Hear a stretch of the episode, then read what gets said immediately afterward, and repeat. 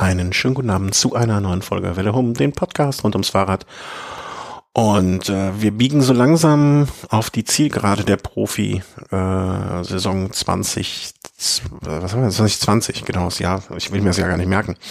Wir biegen auf die Zielgerade ein. Wenn wir eine, eine Rundfahrt wären, wären wir jetzt wahrscheinlich so, ja, bei Etappe Nummer 19 vielleicht oder 8, 18, 19 so ungefähr. Das heißt, äh, noch nicht ist ganz, es ist noch nicht ganz absehbar, wie es ausgeht aber alle sind langsam schon ein bisschen müde und strecken ihre Glieder von sich und äh, sind schon froh, wenn sie dann auf die Zielgerade bald so richtig einbiegen können. Und wir, das ist in dem Fall der Thomas, der allerdings wahrscheinlich nie genug kriegen könnte vom Profi-Radsport. Und der Christian, guten Abend. Guten Abend nach Köln. Ja, ich glaube, das Bild trifft doch ganz äh, fein zu. Mm, wir haben heute, also wie geht's dir erstmal? Also wir sprechen immer vorher schon, deswegen vergesse ich in der Sendung nochmal zu fragen. Alles gut? Ja, alles gut. Ja, also immer, also diese ersten Tage nach der Zeitumstellung finde ich mir ganz fürchterlich. Da kriege ich so. Das ist, äh, ja, damit hat man in der Tat immer zu kämpfen. Also diese, also ich finde auch die Umstellung auf den Winter immer schlimmer. Und wenn man die, finde auch, man sollte, wenn, dann die Winterzeit abschaffen. Ich habe da, also ich habe da keine Meinung zu. ich finde es immer schlimm zu sagen zu müssen, da habe ich keine Meinung zu. Aber irgendwie habe ich da auch keine Meinung zu. Ich kann mich da nicht so richtig entscheiden. Also ich, ich glaube, das Argument von früher, das war doch früher so eine Spro Strom, Stromspargeschichte, ne? Dass man das die Oder um wirtschaftlicher einfach zu sein, aber ich glaube jetzt äh, wäre dann das Problem, wenn man weswegen da auch Länder gegenvotieren, äh, dass es dann ähm, bei denen halt, glaube ich, so früh hell werden würde. Also mhm. die hätten dann den Tag nicht optimal ausnutzen können, aber das ist ein anderes Thema. Ja, also ich verlasse im Dunkeln das Haus, ich komme im Dunkeln wieder, mir ist alles Jacke wie Hose hier. Aber ich finde, ja, nee, stimmt auch wieder nicht, ne? Also jetzt, ich weiß gar nicht mehr, als ich losgefahren bin bei der Arbeit, war es dann noch hell oder war es da schon dunkel? Ich glaube, also zumindest komme ich im Dunkeln heim und das ist nicht immer schön. Aber die gute Nachricht ist, wir haben schon nur noch wie viele Tage bis, also, äh, also noch zwei Monate, dann werden die Tage wieder länger. So, Pi mal ja, Daumen. Das will viel, macht schon mal viel aus. Ja, dann, also deswegen, da, da beißen wir uns jetzt noch durch und äh, das kriegen wir hin. Also bevor wir hier in die komplette äh, irgendwie Wet Wetterfühligkeits äh, Zeitumstellungsdepression verfallen, sprechen wir über was Schönes und das sind Radrennen. Und zwar, da machen wir jetzt den Giro heute zu. Da wird auch so manch anderer froh sein, dass er da einen Knopf dran machen kann. Wir waren stehen geblieben bei der Etappe Nummer 18 vom vergangenen Donnerstag hatten wir aufgenommen. Auch wenn mir das schon ewig lange her, hervorkommt, also als wenn das ewig lange her wäre.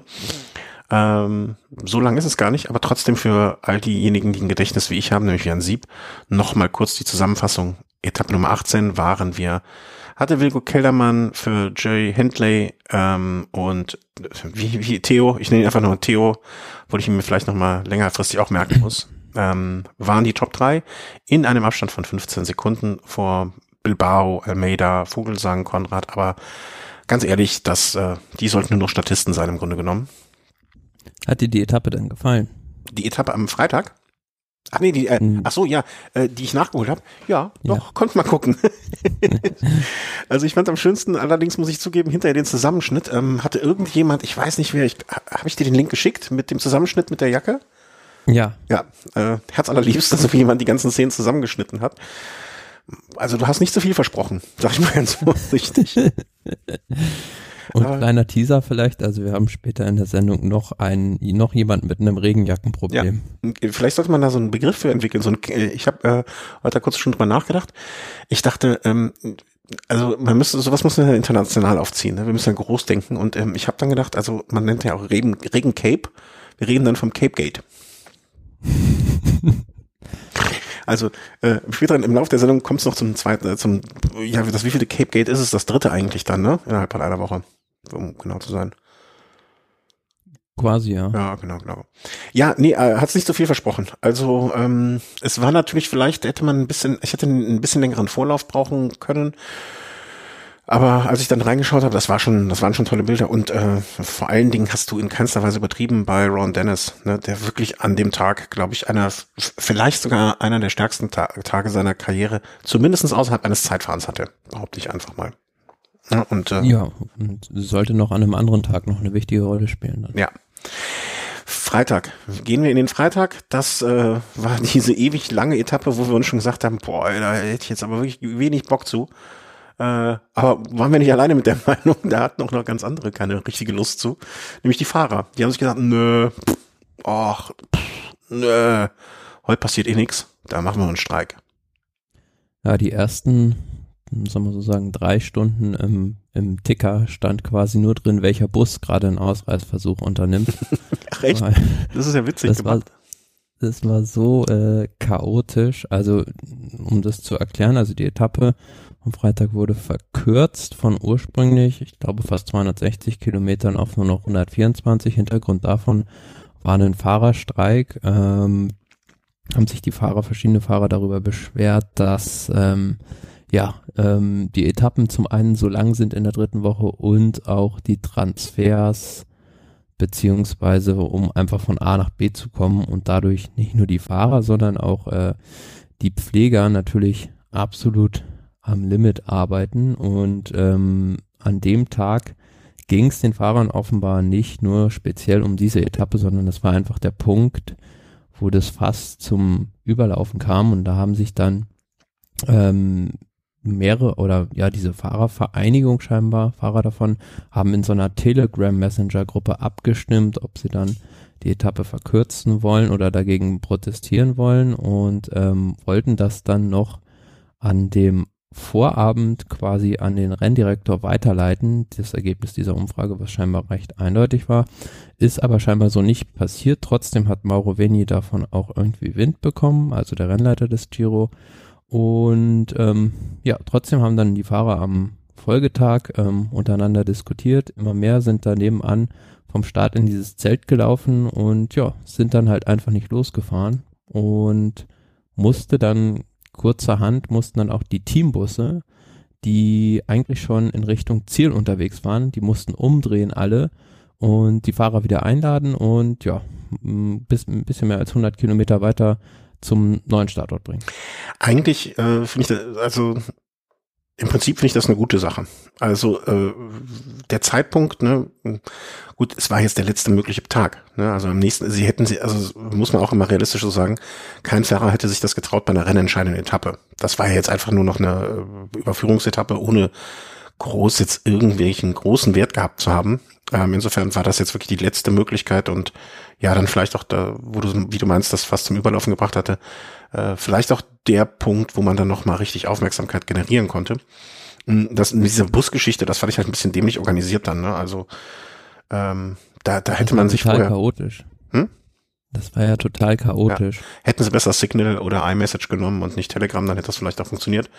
Ähm, auch dieses, ne, irgendeiner muss das ja dem Renndirektor durchgesteckt haben, dass der das dann trotzdem schon wusste und so. Das hat, hat auch alles so ein bisschen so äh, Schmierenkomödie finde ich nicht so so so äh, also so so einen komischen Beigeschmack irgendwie ne? Also so so richtig ein bisschen albern ist es auch gewesen dann aber ähm, ich finde gut dass die Fahrer ihre Interessen so durchsetzen also wie gesagt, aus Fahrersicht war es dann wohl so, dass der Mauro Veni da dann in dieses Zelt gekommen ist. Also es hat halt geregnet, deswegen waren die Fahrer alle in so einem Zelt und dann erst versucht hat, da bei so ein paar kleineren italienischen Teams äh, so ein paar Fahrer, Anführungs- und Schlusszeichen, zusammenzufalten und zum Start zu treiben die sich da wenig wehren können. Die sollen sich dann aber ja äh, so gesagt haben, ja, lass uns in Ruhe, da, da sind noch andere Leute, die hier streiken, das sind nicht nur wir. Mhm. Und ähm, dann war wohl Adam Hansen da der Redelsführer, das hat man auch im Fernsehen gesehen, der sich da mit Euroveni wohl nicht so ganz herzhaft unterhalten hat. Und ähm, ja, da kam dann aber, hat er dann irgendwann eingelenkt und ähm, hat den Fahrern sozusagen nachgegeben. Aber ähm, ich denke, das Ganze wird auch wahrscheinlich noch ein Nachspiel haben, weil ähm, ja, er hat da auch gesagt, so im italienischen Fernsehen, qualcuno pagherà per questo incidente, also jemand wird dafür bezahlen. Hörte sich für mich so an, als würde da jetzt demnächst so mafiamäßig einer in den Grachten von Venedig kopfüber schwimmen. ja, ich, ich denke mal, Adam Hansen äh, wird, wird sich, der hat mehr als genug Grundtouren bestritten, ne? der wird sich da ins Fäustchen lachen. Äh, deswegen haben sie da auch, finde ich, sehr, sehr clever einen ausgewählt, der äh, dem wirklich dann auch alles egal sein kann im positiven Sinne. Ähm, also wenn er da jetzt irgendjemand mit, mit, mit, mit im Betongebüsche versenken will, äh, das glaube ich, wird ihm nicht gut zu Gesicht stehen.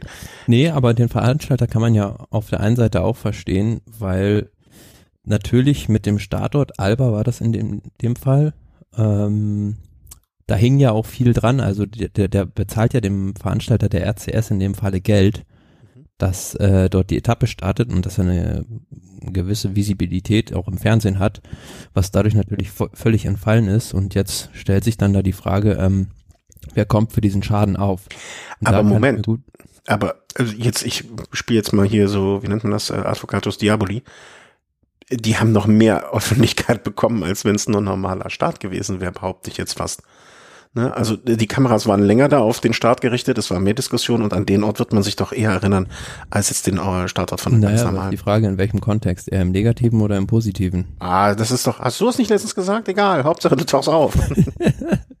das ist auch wieder wahr, ja klar, aber der, der sollte von dem noch ein bisschen Nach, Nachzahlung verlangen und nicht, und nicht die Fahrer, den Fahrern jetzt noch ein paar Euros aus, aus den Rippen schneiden. Nee, nee, nee, nee, nee, das, das machen wir nicht. Ähm, ich kann schon verstehen in gewisser Weise, dass ähm, manche Dinge vielleicht für die Fahrer im Radsport nicht so laufen, wie sie laufen, aber A, schaffen es die Fahrer selbst nicht, eine ordentliche Fahrergewerkschaft zu organisieren, weil diese CPA ist mehr oder weniger ein UCI-Instrument, also ein zahnloser Tiger. Und ähm, B ist es ja auch so, dass man wusste, ja im Vorhinein, was einen in der dritten Giro-Woche erwartet. Also mhm. es war jetzt nicht von, dass da über Nacht plötzlich äh, die Rennleitung die Etappe um 100 Kilometer verlängert hätte. Das wusste man ja schon vorher und ja, also für mich ist das ja auch, ich finde, das ist äh, rein rechtlich gesehen noch eine ganz schwierige Sache. Also eigentlich begehen da die Fahrer Vertragsbruch. Ja, aber ich sag mal so, äh, hier, also Streiken, wir sind doch für die Arbeitnehmer. Also ich bin da völlig, ich bin da völlig Ja, aber du kannst denen. ja auch, selbst, selbst wenn du einer Gewerkschaft angehörst, äh, kannst du ja, meine ich, nicht äh, streiken, wann du willst. Also da gibt's ja auch vorgegebene Rahmen. Wo ist denn hier der Revolut sein dir? Wo ist denn die Anarchi anarchistische Volksfront äh, von Judäa? Nee, also ich sag mal so, es ging bei der Umtappe wirklich nix um irgendwie, nee, also da bin ich eher bei Rick Zabel, der jetzt auch nochmal irgendwie gefordert hat hier, ne, dass die Gewerkschaft da stärker werden muss und, und die Rechte der Fahrer zu vertreten. Sehen wir es mal anders so, ne, wenn es an dem Tag jetzt vielleicht auch schönes Wetter gewesen wäre und so, das hätte, nur, hätte nur die Sonne scheinen müssen, dann wären die vielleicht auch gefahren. Aber sich da jetzt nochmal irgendwie 120 Kilometer mehr durch den Regen zu plagen für nix und wieder nix an dem Tag. Im Finale drin hat es ja auch gar nicht mehr geregnet, also von daher war das also richtig das, gemacht. Die Etappe an sich ja gar nicht so schlimm. Wie gesagt, was die Fahrer halt nur gestört hat, war die Summe dieser langen Etappen und halt auch die äh, Transfers. Und da kann ich sie schon verstehen. Klar, das kann man vielleicht besser organisieren. Aber da muss man irgendwie was anderes finden oder eine andere Möglichkeit, um da den Radsport als Gesamtbild nicht als dilettantisch irgendwo hinzustellen. Und ähm, und das wollte ich noch dazu sagen, dass äh, ja, also da gab es dann auch die verschiedensten, also scheinbar war es so, dass äh, Bora und noch eine andere Mannschaft wollten dann ja auch fahren. Mhm. Die haben sich halt dagegen entschlossen. Und beispielsweise äh, Marc Madiot, der hat dann ähm, im französischen Fernsehen ein Interview gegeben und einfach gesagt, wenn sie nicht fahren wollen, sollen sie aufgeben. Also für mich ist da Radsport oder beziehungsweise so eine Grand Tour immer noch ein Ausdauerrennen und da gehören halt auch lange Etappen dazu. Ja, das stimmt. Aber nicht äh, in dieser speziellen, ja, und es steht auch vorher fest, und das sind alles Argumente, die natürlich richtig sind und so gelten. Nichtsdestotrotz bin ich irgendwie so ein bisschen da, also vielleicht, wie, oft sagen wir es, auf dem Papier sah eine Etappe viel leichter aus oder viel schwerer aus, als sie es dann wirklich war. Ne? Also und vielleicht ist das den Fahrern auch wirklich irgendwann das fast zum Überlaufen. Ja, so im wahrsten Sinne des Wortes ähm, ist es dazu gekommen. Dann das schlechte Wetter noch und letzte Woche, ich kann das schon, ich kann das schon verstehen, dass irgendwann. Ja, aber überleg mal, wenn du das jetzt mal auf, auf dein eigenes Leben beispielsweise überträgst, du kannst ja auch nicht einfach sagen, irgendwie nach sechs Stunden Arbeit, ich gehe nach Hause oder Absolut. abends, äh, du hast keine Lust mehr, das Kind zu betreuen. Doch, das mit dem Kind, da gibt da gibt's Lösungen für. Also es gibt wirklich hervorragende Beruhigungsmittel. also die schlagen sofort an, das Kind schläft sofort ein, ja, oder Fernsehen, gerne, stundenlang. Also auch super Lösung dafür. Und beim Job ähm, einfach kurz, kurzen Schwächeanfall vortäuschen, in der Jetztzeit auch gerne ein bisschen husten, ähm, dann wird man auch relativ schnell nach Hause geschickt. Also wo, Problem. Nee, natürlich nicht. Ne? Also ich weiß, was du meinst, aber ich, ich finde gut, also ich glaube, dass oftmals viele, ich will nicht sagen Konflikte auf dem Rücken der Fahrer ausgetragen werden, aber oftmals nicht der Fahrer und sein Wohlbefinden und alles unbedingt im Fokus des Ganzen liegen. Und klar kann man immer argumentieren, okay, die haben sich den Job ausgesucht, dann müssen sie eine mitgefangen, mitgehangen, dann müssen sie es auch durchziehen und so weiter und so fort. Das stimmt auch alles. Aber ich kann verstehen, und es ist ja auch nicht so, dass wir einmal im Jahr irgend oder bei jeder Grand Tour einen Streik haben. Ne, das, das sind ja meistens dann schon besondere Umstände. Ne? Ich, Festina erinnere ich mich noch damals, wie die die Räder hingestellt haben.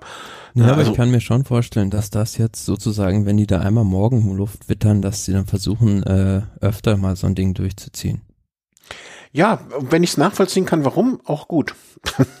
also ja, du vielleicht, aber äh, Leute, die sich nicht mit dem Radsport beschäftigen, natürlich nicht. Und das bringt den Radsport äh, in ein schlechtes Licht.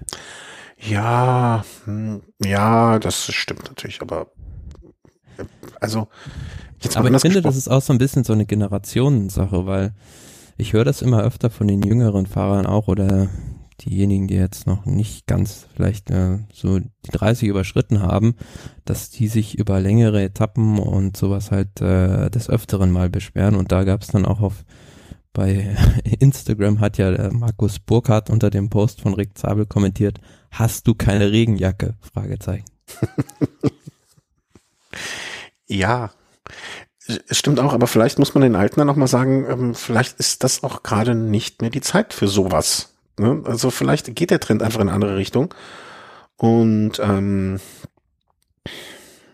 also ich möchte natürlich weiterhin so Etappen sehen, wie sie am Donnerstag gefahren wurden. Ich möchte noch weiterhin Etappen sehen, wie jetzt beim, bei der Vuelta gefahren werden, klar. Aber das sind ja nicht die, also diese Etappe da am Freitag, die hat ja nichts mit sich gebracht außer Länge. Da Nö, waren, aber das zerrt natürlich auch an der Ausdauer. Ja, aber muss man, ne, das, muss man das jetzt an, an diesem, äh, ich bin, ich kann das verstehen. Also ich glaube, ich bin da vielleicht dann. Auf der anderen Seite ein Punkt, den ich noch einbringen will, ich finde, oder da bin ich auch d'accord mit vielen Fahrern, es fehlt halt einfach so ein Patron im Feld, wie es sie früher gab. Also so, ein, so eine richtige Persönlichkeit, wie ein Berner Hinault beispielsweise ja. früher, der da mit 24 irgendwo diesen Fahrerstreik schon damals angeführt hat und einfach gesagt hat, äh, wenn es ihm nicht passt, äh, wir fahren hier nicht. Mhm. Ja, ähm, also ich kann mir also sowas schadet nie, finde ich. Ne? Also das, das, das kann einfach nur gut sein, wenn da jemand ist, der einfach mal ähm, äh, die, die, die Meinungen und die, die Wünsche, was weiß ich, diese Bedürfnisse klingt jetzt so emotional, aber der einfach die Fahrer vertritt und das vielleicht auch vorher, ne? Natürlich hätte man das vielleicht auch vorher besprechen können. Ähm, also, aber ich finde, ich finde es immer, also ich finde es gut, wenn da zumindestens mal auf den Tisch geklopft wird und gesagt wird, okay, äh, so geht's jetzt hier nicht und das äh, läuft nicht und ähm, dass das, ne, dass das auch jetzt bei einer unwichtigen Etappe passiert. Ne? Stell dir vor, die hätten es am Tag davor gemacht oder danach. Um Gottes Willen. Also insofern. Ja, das wäre verheerend gewesen. Hm? Das wäre verheerend ja, gewesen, ja, aber mit Sicherheit hätten dann auch die Fahrer eher noch Konsequenzen fürchten müssen, als es vielleicht. Ja, das hat ja keiner mitgemacht, auch von den von Teamseite her. Ne? Also so sowas machen die Fahrer ja nicht, ohne zumindest eine gewisse Rückendeckung vom Team zu haben. Gehe ich mal von aus. Ne? Naja, so wie ich das verstanden habe, war das eine rein äh, fahrerinitiierte Aktion und die Teamchefs saßen auch nur da und haben mit den Ohren geschlackert. Hm, okay, ja. Aber es gab ja trotzdem ein Ergebnis an dem Tag. Zum Glück. Also ja, das wollen wir nicht vorenthalten. Also es gab auch noch eine sportliche Seite der Etappe. Da war eine große Ausreißergruppe weggefahren und dann hat Bora, die wollten unbedingt einen Massensprint haben, hat da hinterhergejagt, musste aber irgendwann aufgeben, weil A, keine Unterstützung und B, die Ausreißergruppe zu groß und auch zu stark war. Mhm. Und ja, hat sich am Ende Josef Czerny vom Team CCC durchgesetzt. Ähm, ist Team CCC, gibt es aber auch noch nicht irgendwie so, ach doch, das war das übernommene Team, ne? Äh, von Vonti ja, aber ähm, da gibt's immer noch, also es ist noch nicht klar, wie das mit den Fahrern dann weitergeht bei der Mannschaft. Ja, genau, das hatte ich auch so noch. Also genau. Simon Geschke zum Beispiel, der schwebt da glaube ich immer noch im luftleeren Raum. Ja, der jetzt wahrscheinlich auch nicht einer der günstigsten Fahrer dort ist, aber wo ich ähm, mir auch gut vorstellen kann, dass der noch einen Vertrag irgendwo bekommen wird. Mhm. Und ist ganz interessant, Platz zwei an dem Tag Viktor Kampanatz von NTT, da ist es auch noch nicht geklärt, ob äh, Bjarne Ries es schafft, dieses Team zu retten. Gibt es auch schon jetzt einige Fahrer wie äh, Ryan Gibbons beispielsweise, der da das Team verlässt und ähm, und Campanat selbst hat gesagt, es könnte sein, dass das Zeitfahren in Mailand mein letztes Rennen ja. war, weil er keine Mannschaft findet. Ja, die Überschrift habe ich auch Man leider. muss sich vorstellen, der ist Stundenweltrekordler. Ja, ja, also und mit 28 Jahren jetzt auch nicht einer, der zum alten Eisen gehört. Das muss man auch da äh, immer so im Hinterkopf behalten. Kann ich mir irgendwie noch nicht vorstellen, dass der komplett ohne Vertrag nächstes Jahr da stehen wird. Also das, äh, das, das will nicht mehr in meinem Kopf rein. Ja, aber er hat nichts, also er muss schon überall Klinken putzen.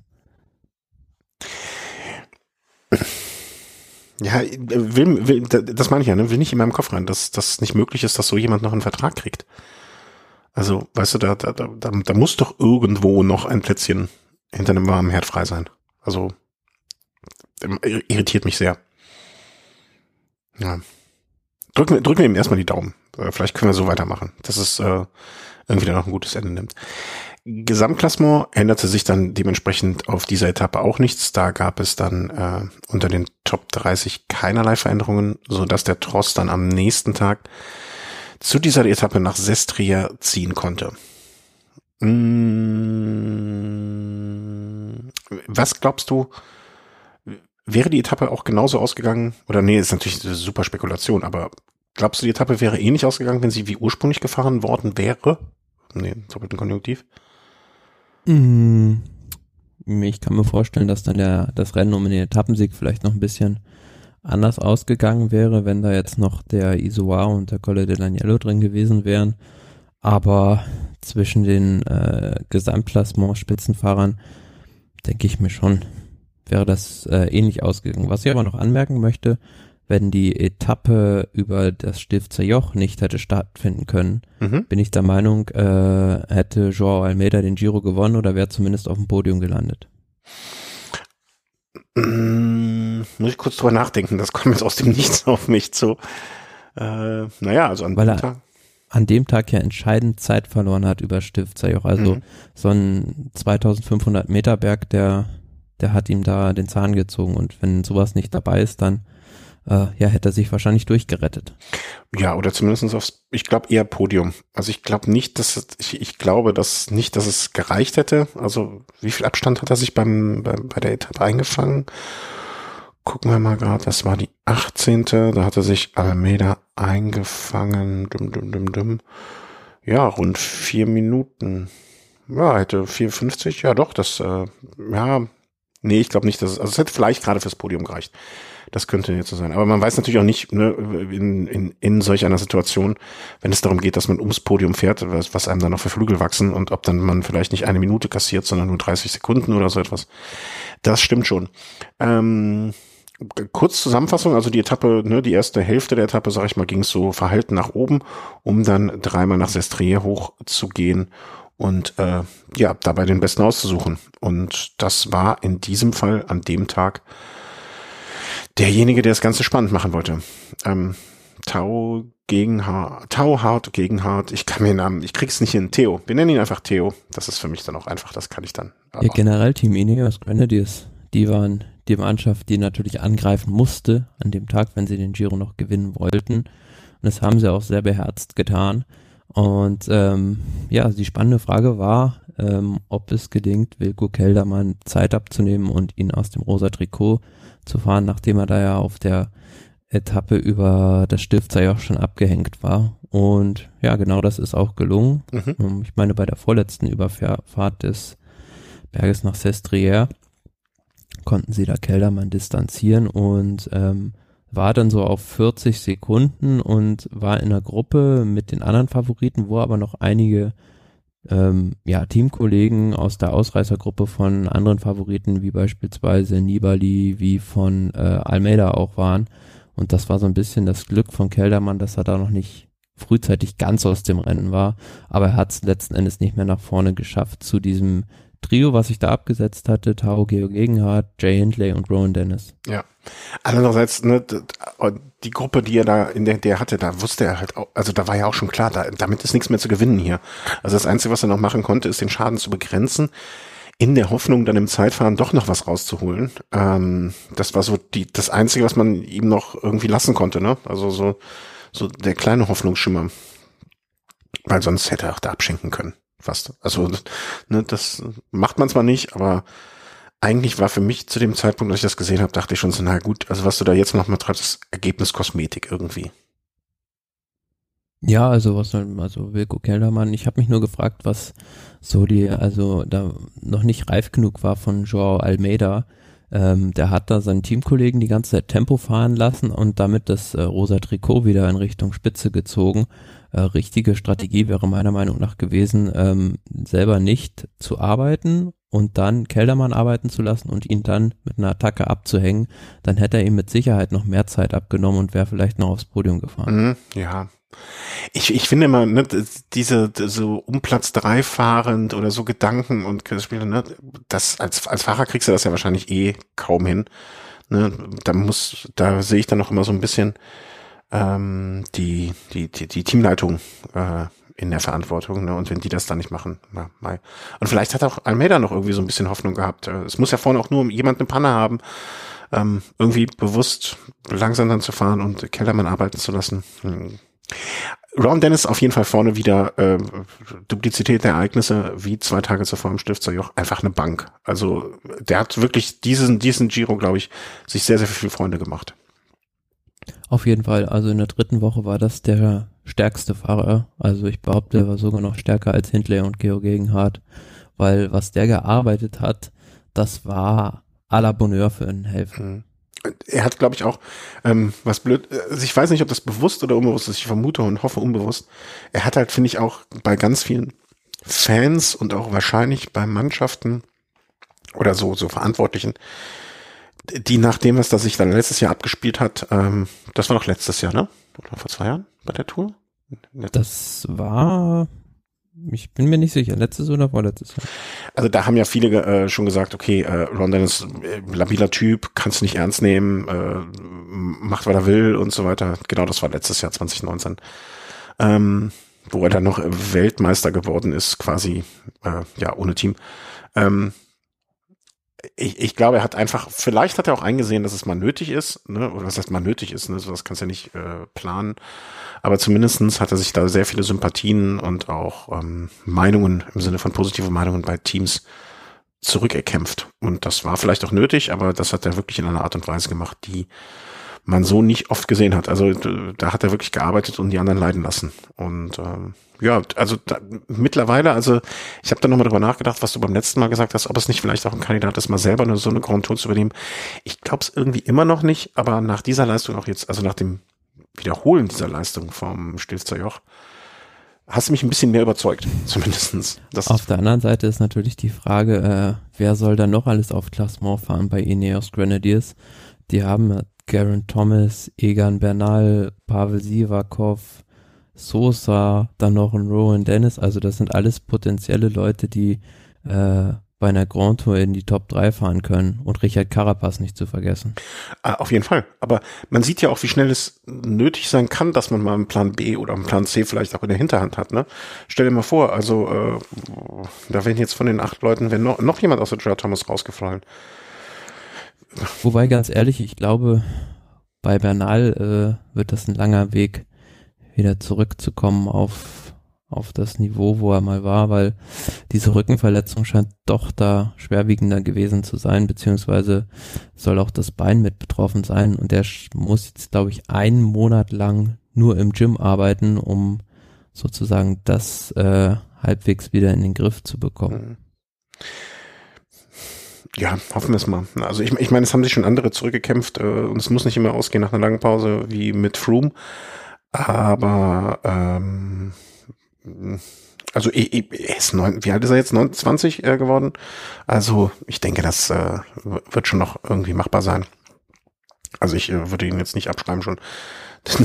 also ein, lass ihn mal ein Jahr verlieren und äh, wie soll man sagen, das nächste Jahr, wie, wie das nächste Jahr rein radfahrtechnisch laufen wird, steht ja auch noch irgendwie völlig in den Sternen. Hm, also äh, absolut. Äh, da muss man ja mal gucken, ob am Ende des Tages, wann die nächste Saison wieder losgeht, überhaupt mit ernsthaften Rennen. Ach, da möchte ich gar nicht drüber nachdenken. Nochmal so eine Saison wie diese Saison. Aber wahrscheinlich für uns ist es ja noch schön. Wir, wir leben ja nicht davon und haben, macht es nur Spaß. Aber diese Unsicherheit äh, auf Fahrerseite ist. Ja, für die Fahrer klar. Also die ganz viele, die gehen da jetzt in die Winterpause, ohne überhaupt zu wissen, wie es weitergeht, weil normalerweise hast du ja traditionell ein Auftakt-Trainingslager mit der Mannschaft oder mit deiner neuen Mannschaft. A, haben viele noch gar kein Team für nächstes Jahr und B, wird es diese Trainingslager wahrscheinlich in dieser Form nicht geben, weil äh, Reiserestriktionen da sind. Also du kannst nicht einfach nach Mallorca fliegen oder weiß ich nicht wohin. Und dann musst du halt deine Vorbereitung irgendwo, weiß ich nicht, in Hürth absolvieren. Jetzt nichts gegen Hürth, ne? Also Hürth ist auch ein schönes Fleckchen Erde hier vor den Stadt, Stadtteilen von Köln. Also da kannst du immer nach Köln rein, wenn du eine lange Runde fährst durch die Eifel, Bergische Land. Also Hürth ist jetzt immer noch, da kann ich mir schle schlechtere Gegenden für eine Vorbereitung Aber da würden viele wahrscheinlich doch lieber bei 15 Grad im Café auf Mallorca sitzen. Oh, das ist, das ist jetzt eine steile These. Steile These, möchte ich mich gar nicht so äußern. Ähm, wo waren wir jetzt stehen geblieben? Hatten wir das Ergebnis schon vorweggegriffen? Ich glaube schon, oder?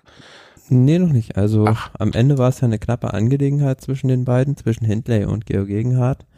Hindley hatte zwei oder dreimal versucht, äh, sich abzusetzen, hat es aber nicht geschafft und dann, ja, im Sprint Georg Gegenhardt von vorne und äh, hat es ganz knapp behaupten können. Ja.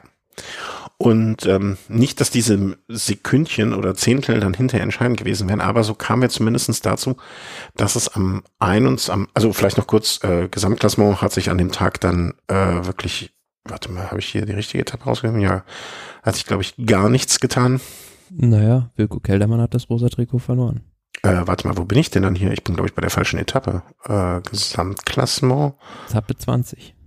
Aber wieso wird das denn hier nicht angezeigt, komischerweise? Ja, Jay Hindley vor Gegenhardt, Kellermann auf Platz drei. Normalerweise wird doch immer die Plätze angezeigt. Ja, ist aber, sehe ich auch in der Grafik irgendwie nicht äh, eingebaut. Schweine. Dann, kann, dann bin ich ja verwirrt. Weißt du, wenn ich das nur so sehe. Aber klar, Hindley hat übernommen ähm, und lag jetzt zeitgleich vor Theo auf Platz eins. Und ja, für Kellermann kann es einem natürlich einerseits leid tun, andererseits das, das Trikot ist im Team geblieben. Man war sich jetzt natürlich relativ unsicher, ne? hat Hindley überhaupt eine Chance gegen Theo? Aber naja, also zumindestens da war es noch in, äh, beim Team Sunweb. Und so ging es am letzten Tag, am 21. Tag des Giro 2020, ja, auf die ehrlichste Art und Weise vielleicht, äh, um die Wurst. 15 Kilometer waren es gut, ne? Irgendwie 15, 15, 15,7. Mann gegen Mann, Zeitmaschine, lass das Wetter nicht mitspielen und gib's ihm. Mal ganz einfach. Und wenn Zeitfahren ist, äh, gewinnt Ghana. Ne? Das ist ja auch klar.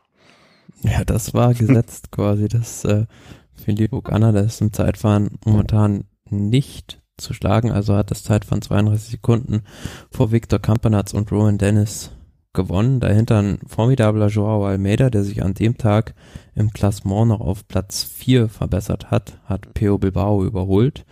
Und ja, danach ging es dann zum Schluss zwischen den beiden um die Wurst, also zwischen Geo Gegenhardt und äh, Jay Hindley.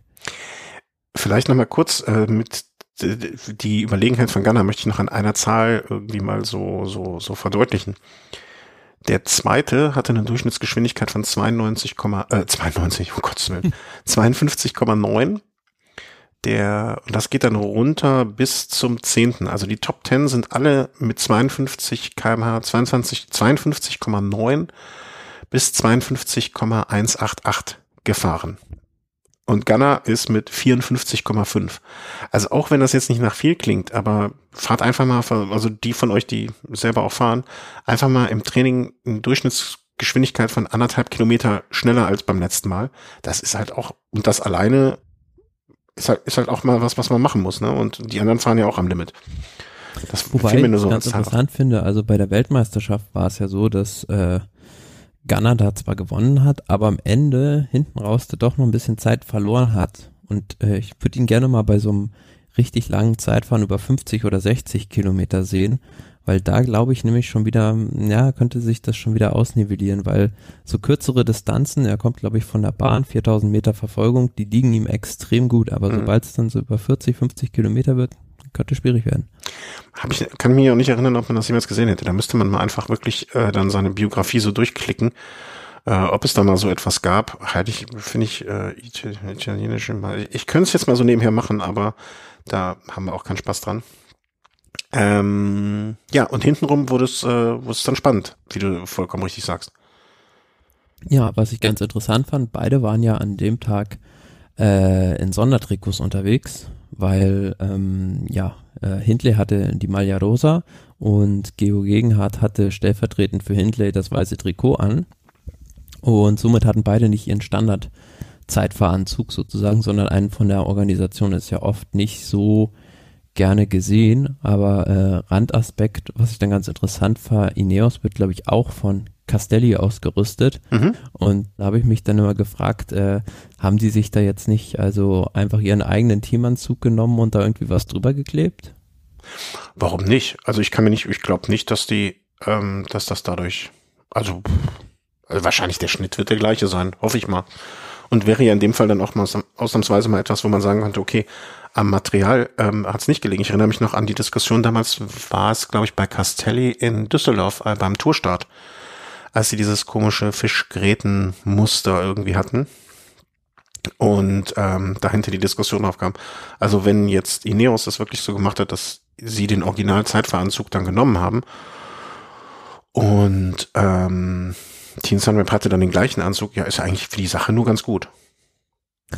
Ja, aber wie gesagt, also ich finde, die eleganteste Lösung wäre es ja, äh, sozusagen vom Veranstalter den Teams das freizustellen, ob die den Veranstalteranzug nehmen oder aber selbst sagen, pass auf, wir haben da einen Hersteller, der kann das auch ganz gut, die Dinger nähen und ähm, sagt uns einfach oder macht uns eine Maßvorgabe, wo die Sponsoren hin müssen und dann macht es unser Veranstalter selbst. Äh, unser ich meine aber in der, also kurz, kurzer Einwurf, äh, bei der Europäischen Continental Championship 2017 hat Theo ähm, den neunten Rang bei einem 46 Kilometer Zeitfahren hingelegt. Das ist das längste Zeitfahren. Äh, äh, Ghana, Entschuldigung, Ghana. Das ist das längste Zeitfahren, was ich jetzt, glaube ich, so gefunden habe. Und er hat aber ah, bei den italienischen Meisterschaften mal ein 42 Kilometer Zeitfahren ist, hat er als Zweiter abgeschlossen. Nur so am Rande. Ähm, aber ich meine in der Fernsehübertragung gehört zu haben, dass das durchaus möglich wäre, dass die auch ihren eigenen Anzug mitbringen können, wenn der so farblich abgestimmt sei. Ja, das kommt halt drauf an. Also die Sponsoren müssen ja natürlich an bestimmten Stellen auf diesem Sondertrikots angeordnet sein und ich weiß nicht, ob das möglich ist, äh, dass da die Teams selbst das machen dürfen, wenn die sagen, äh, unser Hersteller kann das. Hm. Doch, Oder ob der genau Veranstalter ich, dagegen ist. Genau das meine ich, äh, wurde zumindest in der Fernsehübertragung gesagt, dass das möglich wäre. Ah ja. Also wenn, aber also ich, ich erinnere mich ja nur, um, um den Namen nochmal hier zu erwähnen, Ron Dennis hat sich ja damals fürchterlich über äh, seinen, seinen Zeitveranzug ja auch aufgeregt, den er da bekommen hat von seinem Ausrüster. Vielleicht, ähm, vielleicht ist es ja auch ganz gut. Ne? Also vielleicht ist ja auch manch einer ganz froh, dass er gar nicht sein normales Ausrüsterzeugs tragen muss, sondern in dem Fall von Castelli äh, den Zeitveranzug. Auf jeden Fall, im Ergebnis ist es ja, dass sie beide das gleiche Material hatten. Und das ist ja schon mal gar nicht so schlecht. Ist natürlich ärgerlich, wenn du ein besseres Material hast als eigentlich das, aber für, für die Ausgeglichenheit des Ganzen ist es ja ganz gut. Ähm, Nö, absolut. Aber ja, es hätte, glaube ich, auch, also wenn da jetzt einer mit einem normalen, mit seinem normalen Anzug unterwegs gewesen wäre, hätte das auch am Endresultat nichts geändert. Nein, das, da bin ich auch von überzeugt. Dafür war dann am Ende dann auch der Abstand groß genug, dass man gesagt hat, okay, ähm, also da, da hätte, mit welchem Anzug hätte 40 Sekunden rausholen können. Den, den würde ich ja, mir auch sofort man, kaufen. Ich finde, finde, man konnte es im Vorfeld schon so ein bisschen antizipieren, dass halt Geo Gegenhardt von der Statur her ein bisschen kräftiger gebaut ist als Hindley und dadurch vielleicht bei so einem Flachzeitfahren mehr PS auf die Straße bekommt, weil Hindley doch ja ein, ja, ein ziemlicher Haken ist. Mhm. Ich fand auch nicht nur das, sondern so das ganze Auftreten da, das war für mich von vornherein, also es hätte mich sehr gewundert, wenn ähm, Hindley das noch irgendwie biegen könnte oder, oder irgendwie hinkriegt für sich. Ich finde das ganze Auftreten von äh, Theo Degenhardt ähm, war so, ich will nicht sagen dominant, aber war sehr selbstbewusst und sich der Sache sicher. Und klar, kann, bei jedem Zeitfahren kann immer etwas passieren. Es muss, hätte ja im Prinzip nur ein blöder Reifenplatzer passieren müssen und eine Kurve falsch ansteuern und das Ding ist gegessen. Klar, man hat ja auch gesehen, da in Mailand waren ganz viele quer zur Fahrbahn verlegte Straßenbahnschienen. Wenn du da einmal blöd mit dem Reifen reinkommst, ist er platt. Ja, aber ne, das kann ja auch beiden passieren. Also das war so ein bisschen die Ausstrahlung so nach dem Motto, okay, unter normalen Umständen ist die Sache gegessen. Und ähm, das war's dann ja auch. Also ne, da braucht da braucht man gar nicht mehr groß drum rumdiskutieren. Äh, er war einfach von denen da vorne hm, der Beste an dem Tag. Und ähm, Almeida vielleicht noch mal außen, außen vorgenommen. Aber ja, völlig, völlig zu Recht, ne, ist 13. insgesamt geworden bei diesem Zeitfahren mit einer Minute Rückstand auf Ghana. Das war vielleicht auch so Sachen, dass man Ghana als Fixpunkt oder als, als Referenz ja immer hatte und wusste, okay, der wird auf den 15 Kilometern so viel verlieren, dass man schon wusste, okay, ein Keldermann wird dann kein Problem sein. Ein, ne, also das war klar. Und ich finde auch am Ende des Tages mh, durchaus berechtigter Sieger. Ich meine, klar, der war der schnellste in, in, in Mailand.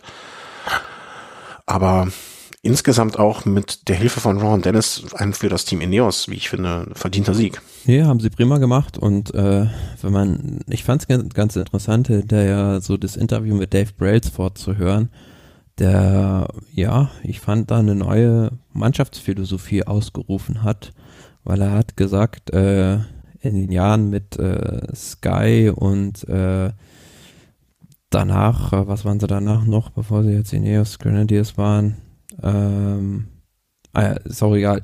Jedenfalls haben sie da immer diesen viel verwaltet und diesen äh, Zug in den Bergen gehabt. Mhm. Da meint er, ja, das macht nicht so viel Spaß, wie äh, jetzt anzugreifen immer und äh, sich das Stück für Stück zu erarbeiten und nicht nur zu verteidigen, sondern angreifen macht ihm mehr Spaß und das sind halt äh, that's what the Grenadiers are. Also es ist so eine neue Teamphilosophie, äh, anzugreifen statt zu verteidigen bei Ineos.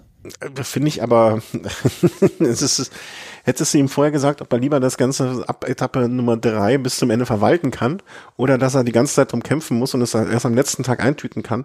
Klar macht das mehr Spaß, aber fürs Nervenkostüm ist das andere wahrscheinlich doch ein bisschen besser. Aber ich glaube, das hätte nicht geklappt. Also wenn die mit äh, Geo Gegenhardt ab Etappe drei schon im, im rosa Trikot gewesen wären, dann wäre wahrscheinlich irgendwann an einem bestimmten Punkt der, der Druck für so einen jungen Fahrer zu groß geworden. Ab, absolut, das meine ich auch gar nicht, sondern ich meine, wenn jetzt äh, Gerard Thomas ab Etappe 3 das äh, rosa Trikot gehabt hätte. Ne? Ja, dann vielleicht. Ja, und äh, also deswegen finde ich diese Aussage durchaus sympathisch und ich glaube, dass jeder Radsportfan ähm, wird, wird das gerne hören. Nichtsdestotrotz so richtig abnehmen tue ich es ihm nicht. Also ähm, ne, das, das aus der Position des Siegers heraus das zu sagen, ist natürlich einfach. Ne? Frag mal beim Team Sunweb. Ja, aber ich finde, ich finde, da ist schon äh, ein bisschen Fleisch am Knochen, weil wenn man sich mal so anguckt, was die jetzt für Fahrer haben, also ein Froome ist ja eher so ein klassischer Diesel gewesen und auch ein Garen Thomas, mhm. die halt so lange hohes Tempo am Berg fahren können. Aber wenn du jetzt guckst, ein Geo Gegenhardt ist ein Fahrer, der sehr gerne angreift und auch, wenn du siehst, was ein Richard Carapaz da bei der Vuelta abreißt, also der ist ja keiner, der jetzt konstant fährt, sondern der versucht halt jede Möglichkeit zur Attacke zu nutzen. Mhm. Du, ich würde mich freuen, wenn das der Tatsache entspricht und dass, dass das das Team Ineos ist, was wir in Zukunft sehen werden. Äh, nicht falsch verstehen. Also ich möchte da nicht widersprechen. Ich möchte nicht zum Erhalten zurück. Ich meine nur, man muss das, man muss, glaube ich, diese Aussage auch in dem Kontext dessen sehen, dass er da gerade den am letzten Tag einer Grand Tour das Ding abgeschossen hat und dass es dann natürlich leicht ist, so etwas zu sagen. Ähm, ich, ich glaube, wenn er beim Team Sunweb äh, an dem Tag der gleiche Reporter mit der gleichen Frage vorstellig geworden wäre, dann wäre es äh, anders ausgegangen.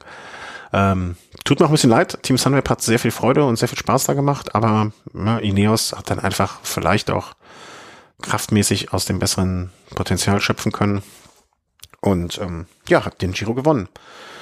Ich glaube, das Wichtigste ist aber bei dem ganzen Giro, äh, dass sie durchfahren konnten ne? und dass das alles über die Bühne gegangen ist, für die Sponsoren alles gut gelaufen ist, ähm, weil das hätte ja auch ganz, ganz übel ausge anders ausgehen können.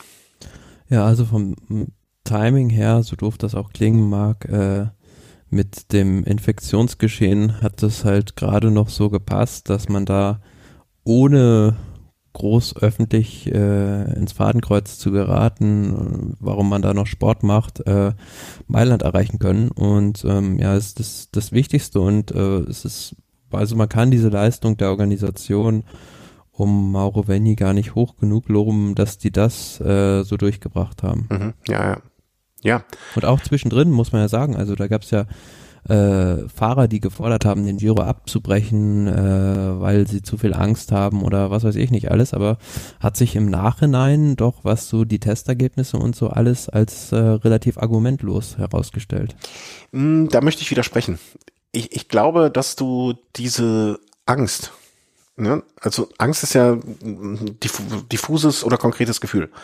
Und ich glaube, diese diffuse Angst, diese Bedrohung, die, die hast du. Weißt du, du kannst das den Leuten, glaube ich, nicht absprechen oder ob sie begründet ist oder nicht. Wenn jemand Angst hat, dann klar. Aber es, wie ne? gesagt, das, das, das war ja ein Gefühl und das war ja kein Fakt. Also das war wurde schon immer so getan, als wenn wäre da die Hälfte des Feldes mit Corona infiziert. Ja, ja. Aber nichtsdestotrotz kann, wenn derjenige, wenn der Fahrer in dem Moment einfach Angst davor hat ne, und deswegen sich kein gutes Gefühl bei der Sache hat, dann ist das ja ein Zustand, der, ne, ob der jetzt begründet oder unbegründet ist. Ne, ich, ich glaube mal, dass äh, 95 Prozent aller Menschen, die Angst vor Spinnen haben, noch keine negative Erfahrung mit einer äh, schlimmen, beißenden Stimme, äh, Spinne gemacht haben. Aber deswegen kann man den Leuten nicht die Angst vor der Spinne absprechen.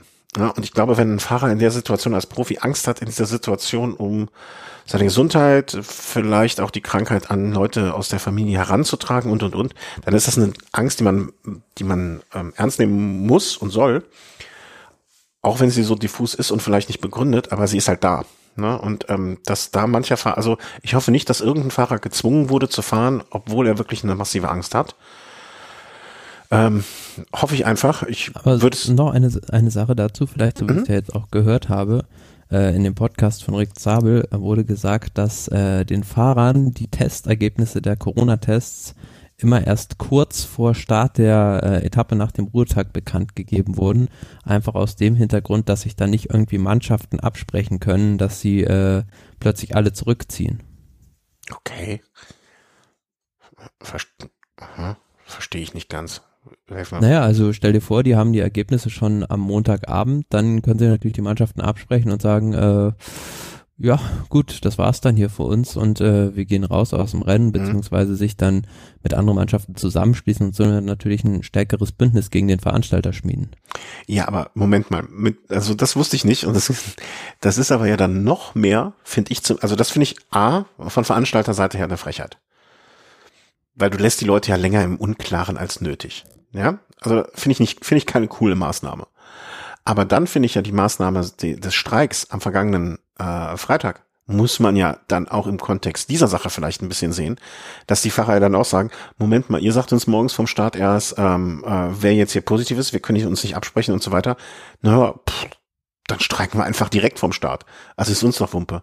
Also das finde ich dann als Reaktion nochmal, ich, ich, für mich hat gerade dieses, dieser Streik am Freitag vielleicht sogar noch ein bisschen mehr an Bedeutung gewonnen.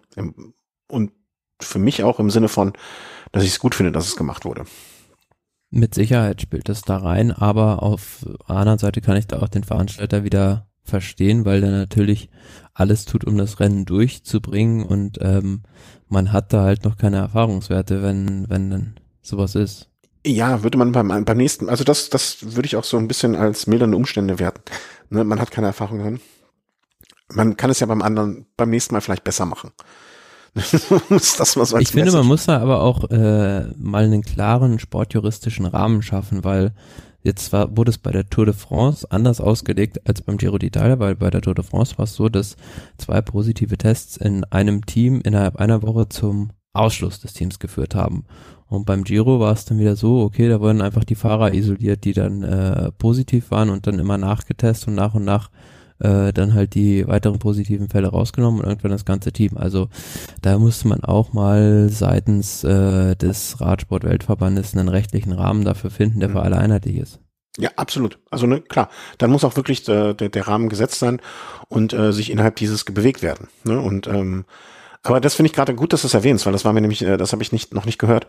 Ähm, das finde ich noch eine wichtige Randnotiz in Bezug auf den Streik. Und wie du auch sagst, äh, stimmt auch, ne, auch für den Veranstalter ist das eine neue Situation, dass man vielleicht äh, auch lernen muss, dass der Umgang mit den Fahrern, ne, ich will nicht den Satz sagen, das sind ja auch nur Menschen, aber wenn da so ein Fahrer Angst hat, ähm, dann ist, das denkt er sich ja nicht aus, weil er nicht durch den Regen fahren will.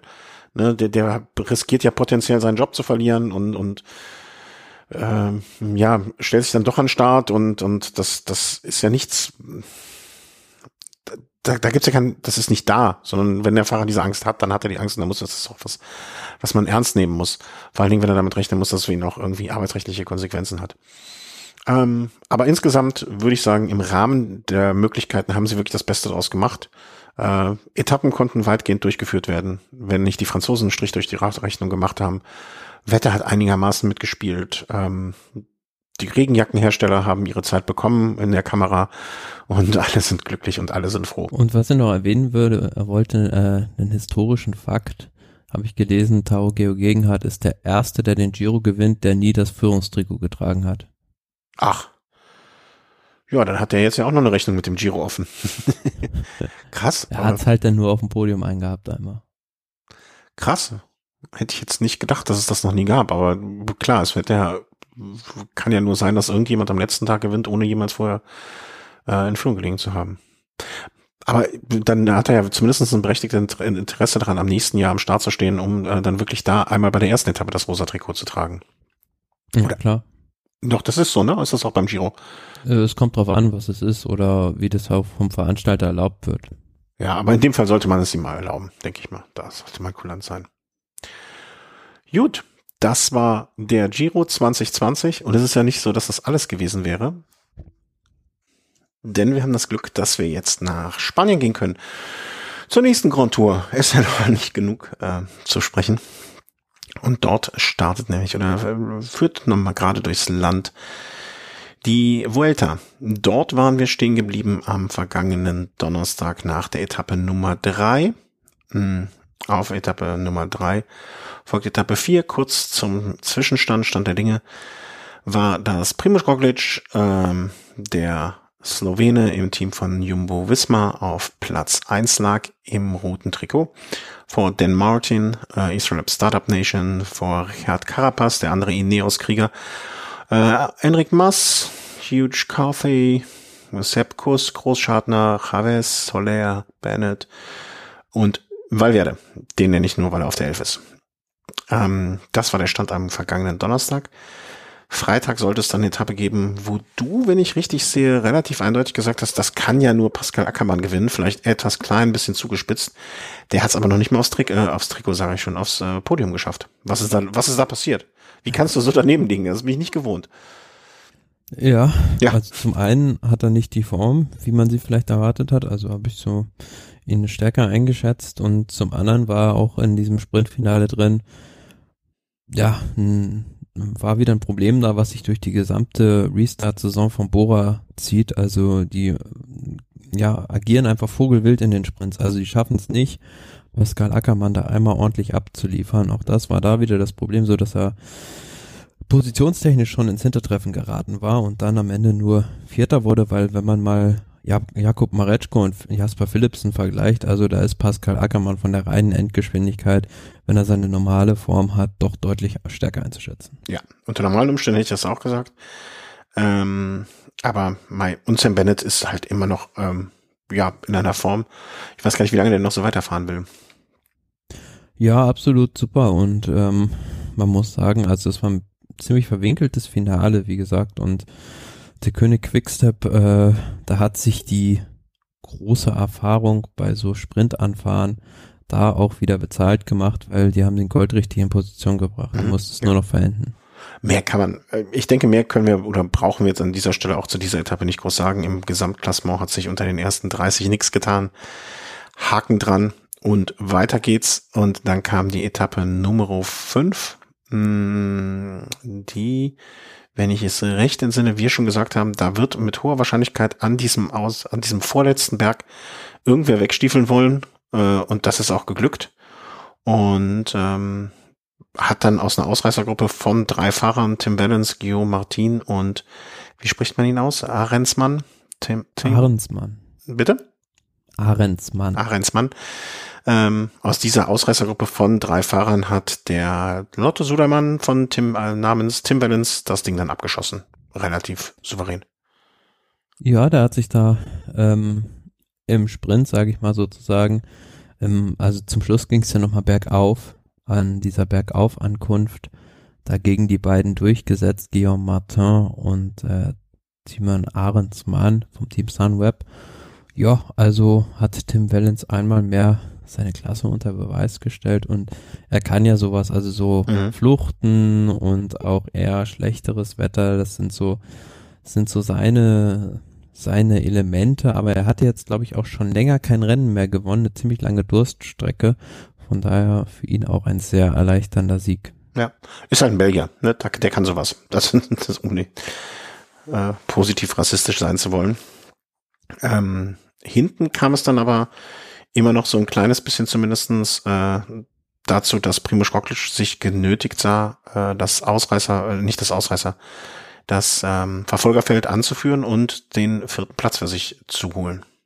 Ja, und auch das Verfolgerfeld auszudünnen. Hä? Also äh, haben wahrscheinlich die meisten Hörer auch gesehen, diese Szene als Primus Roglic äh, war auch so eine 400 Meter vom Ziel, war eine Rechtskurve musste Primus Roglic außen einen zurückfallenden Movistar-Fahrer passieren und äh, ist dann irgendwie so eine blöde Linie in der Kurve gefahren, dass äh, Rochas war es, meine ich dann, von Movistar sich an seinem Hinterrad aufgehängt hat und äh, Daniel Martin mitgerissen hat. Also somit hat Primus Roglic da, wenn auch ungewollt, diesen ja, Sturz sagen. Also ge gewollt war das hoffentlich und äh, sicherlich nicht. Also kann ich mir nicht vorstellen, oder? Nee. Nee, aber das war natürlich äh, ja, Schicksal sozusagen, dass es dann wieder Daniel Martin getroffen hat, der ziemlich großen Rückstand auch ins Ziel kam. Und da war natürlich die spannende Frage, was passiert da jetzt? Also äh, drei Kilometer Regel, hm, vielleicht ein bisschen schwierig bei so einer Mini-Bergankunft. Also äh, was dann aber letzten Endes dann doch tatsächlich in Kraft getreten ist, dass äh, da alle mit der gleichen Zeit klassiert wurden. Finde ich auch in dem Fall richtig. Also alles andere wäre jetzt für Dan Martin, also was heißt richtig, ne? Wir, wir, wir müssen ja immer darüber reden, was steht auf dem Papier und wie wird's dann umgesetzt. Das ist ja leider Gottes gerade im Radsport immer noch mal zwei Paar Schuhe. Ähm, und wenn es jetzt wie in diesem Falle ausgelegt wird, dann finde ich das völlig in Ordnung, weil Dan Martin war jetzt unschuldig in dem Sinne in der Situation. Er war jetzt auch nicht, ne, genauso wie, wer fällt mir, ähnliche Situation, aber ganz anders, der Sturz von Gerard Thomas ne, beim Giro. Der konnte überhaupt nichts dafür und ihn, ne, der, der war, also, und den Martin konnte jetzt an der Stelle auch nicht wirklich was dafür. Ihn dann jetzt ne, rauszunehmen. Ja, aber wie unterschiedlich das ausgelegt wird, zeigt ja auch dieses Beispiel damals, wenn du dich daran erinnern kannst, äh, als Richie Port bei Mont Ventoux auf das Motorrad draufgefahren ist und äh, Froome da zu Fuß gelaufen ist, da wurde, bekam er hinterher dann die Zeit irgendwie da der Gruppe mit, äh, mit den anderen Favoriten und ähm, zwei Jahre später in Alpe d'Huez, als dieser Fan Nibali vom Rad geholt hat und der dann da eine Minute am Boden lag, aber trotzdem noch mit 18 Sekunden oder so Rückstand reinkam, bekam er nicht die gleiche Zeit. Also da ist oftmals äh, ja der das Wohlwillen der Kommissäre gefragt, ob man da noch äh, einen Rückstand kassiert oder nicht. Ja, äh, absolut. Äh, auf, auf jeden Fall. Aber ähm, deswegen bin ich ja froh, dass es in diesem Falle, sagen wir mal so, zu einer Entscheidung gekommen ist, die wir in dem Sinne jetzt noch, äh,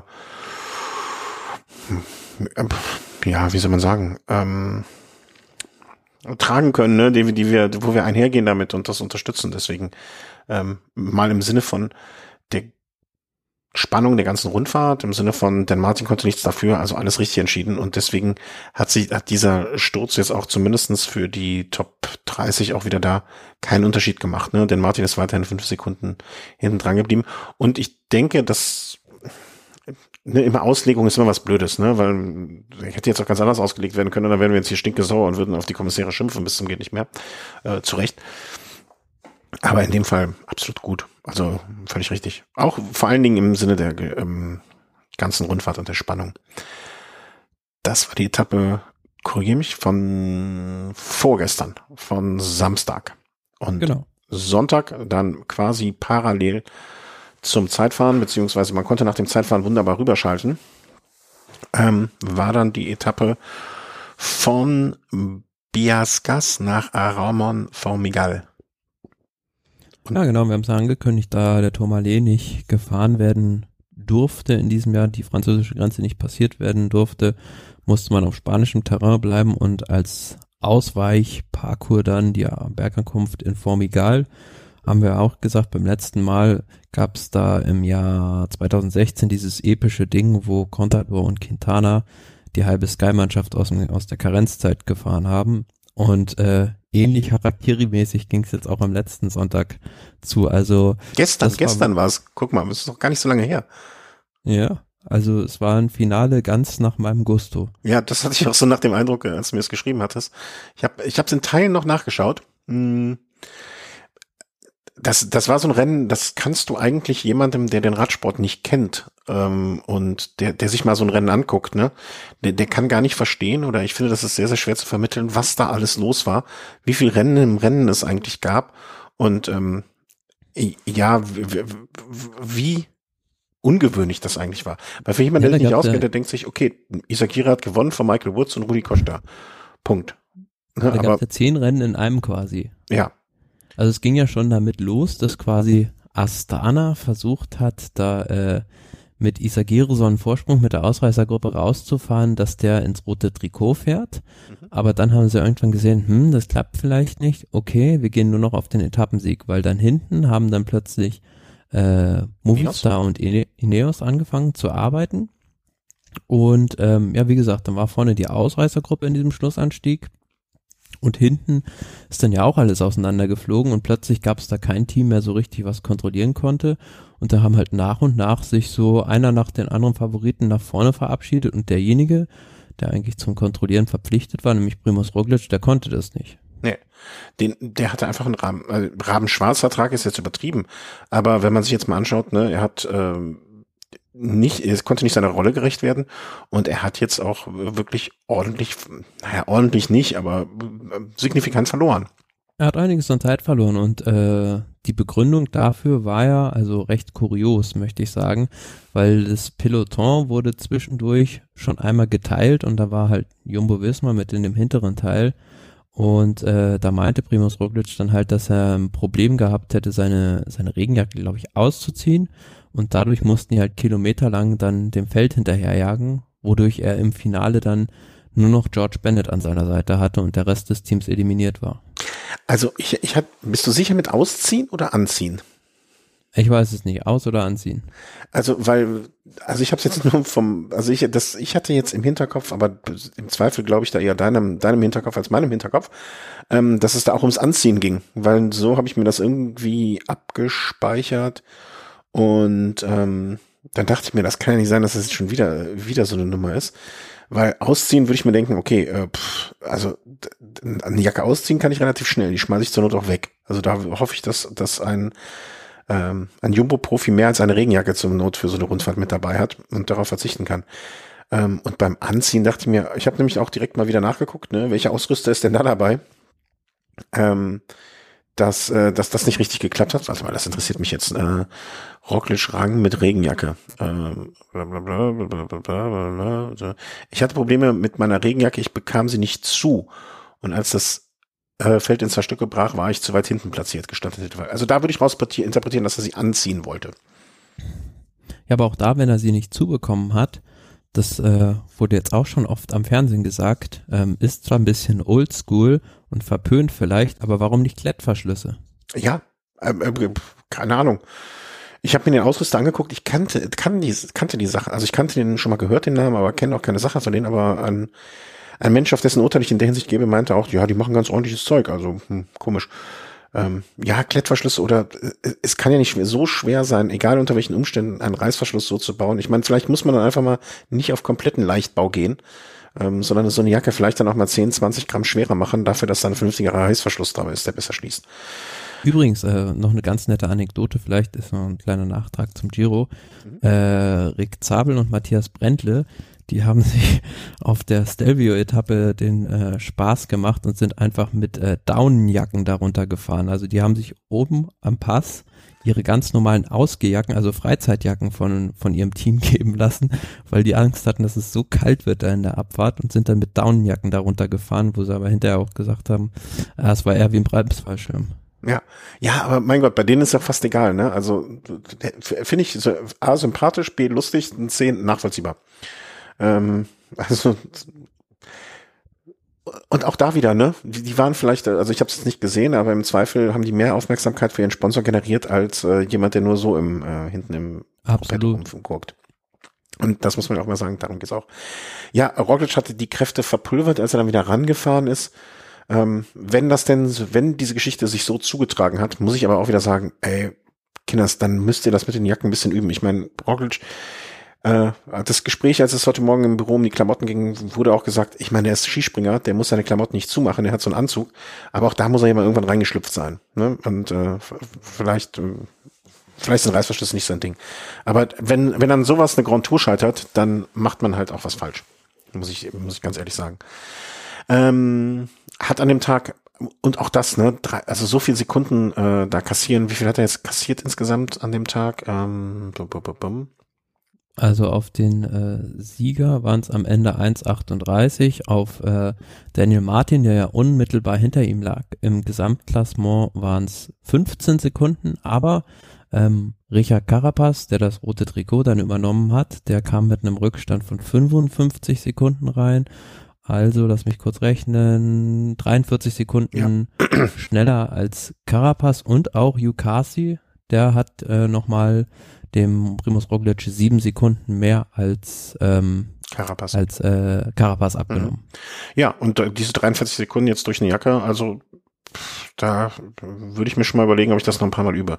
Und ich sehe das wie du. Also Carapaz muss an dieser, muss bei dieser Etappe eindeutig der Referenzpunkt sein für Roglic und vielleicht nicht ein Dan Martin, ähm, wobei ihm die Sekunden auf Dan Martin auch irgendwann mal vielleicht nochmal wehtun könnten.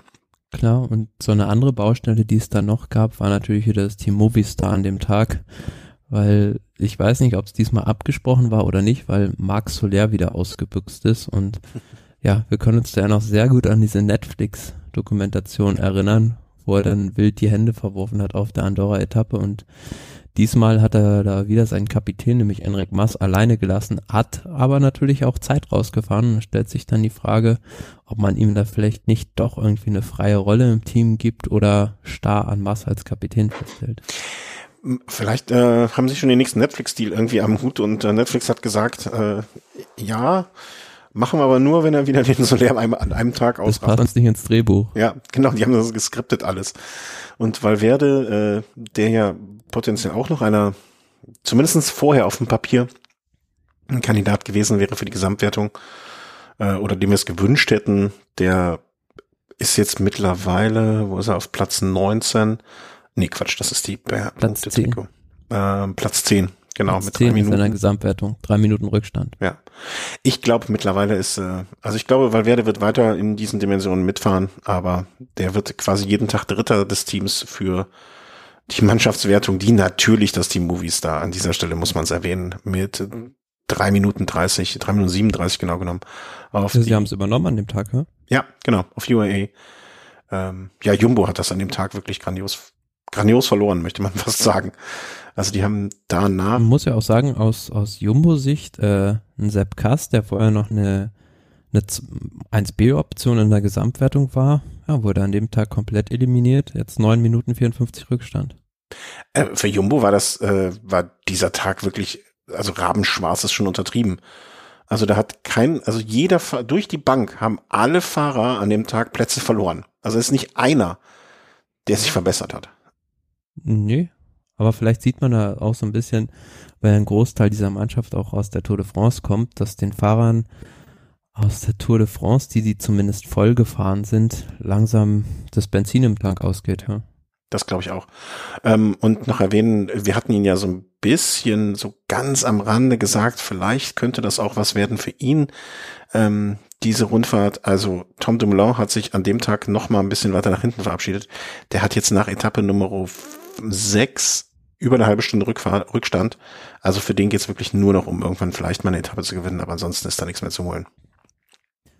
Ja, aber generell die Gesamtwertung betrachtet, die Etappe hat es jetzt wieder richtig spannend gemacht. Ähm, wenn wir mal im Hinterkopf haben, dass wir nur ein Zeitfahren haben. Richard Carapaz jetzt 18 Sekunden vor Yukasi, 20 vor Daniel Martin und 30 vor Primus Roglic. Ja, also Top 4 innerhalb von einer halben Minute. Danach Enric Mas, Großschartner Marc Soler, auf den wir jetzt immer ein Auge haben werden, Chavez, De La Cruz und Valverde auf die 10 hochgerutscht. Und Valverde jetzt als Zehnter drei Minuten Abstand, aber auch davor ein Chavez mit zwei Minuten Abstand als Achter. Da ist jetzt noch nichts entschieden, da ist noch alles nah beieinander. Und äh, das kann alles noch sehr, sehr, sehr eng werden. Ja, heute Ruhetag. Da wird wahrscheinlich ordentlich irgendwo Blut abgenommen und äh, auf äh, diverse Viren getestet und auch auf sonstiges Zeug. Ähm, bis jetzt ist, glaube ich, noch nichts durchgedrungen und ich hoffe, also bei den gerade bei den steigenden Zahlen, ich habe gestern noch, ich weiß gar nicht mehr in irgendeiner Fernsehsendung gesehen, wie es in Spanien gerade aussieht. Mir ist jetzt im Moment äh, fast egal, wer da gewinnt und ich drücke allen irgendwie die Daumen, dass das überhaupt noch abgeschlossen werden kann. Ich bin da. Ja, ist so ein bisschen, für mich stehen da ganz viele Fragezeichen dahinter, ob die Rundfahrt bis zum Ende durchgeführt mhm. werden kann. Weil wenn man jetzt mal sieht, ich glaube, Spanien hat gestern äh, erneut den nationalen Notstand ausgerufen, was, wenn ich es richtig verstanden habe, so viel heißt, dass äh, die Regierung die einzelnen Provinzen äh, damit bevollmächtigt, dass sie quasi ja verschiedene Maßnahmen oder noch schärfere Maßnahmen selbst bei sich in die Wege leiten können und davon ist, denke ich, auch die Vuelta so ein bisschen abhängig von von dem Gutwillen der einzelnen Regionen. Mhm. Und die, ich glaube auch, dass oder ich kann mir gut vorstellen, dass die so, wenn es irgendwie geht, weil das ist ja für Spanien auch eine wirklich eine, ich will nicht sagen große Touristikmaßnahme, aber es ist eine sehr sehr große Werbung. Ähm, ich kann mir vorstellen, wenn es irgendwie geht, werden sie es laufen lassen. Aber andererseits ist es auch immer schwer, finde ich, zumindest seiner Bevölkerung äh, verkaufen zu können, okay, ihr könnt nicht mehr zur Arbeit fahren, ähm, die Kindergärten sind zu, die Schulen sind zu, sonst was alles zu machen.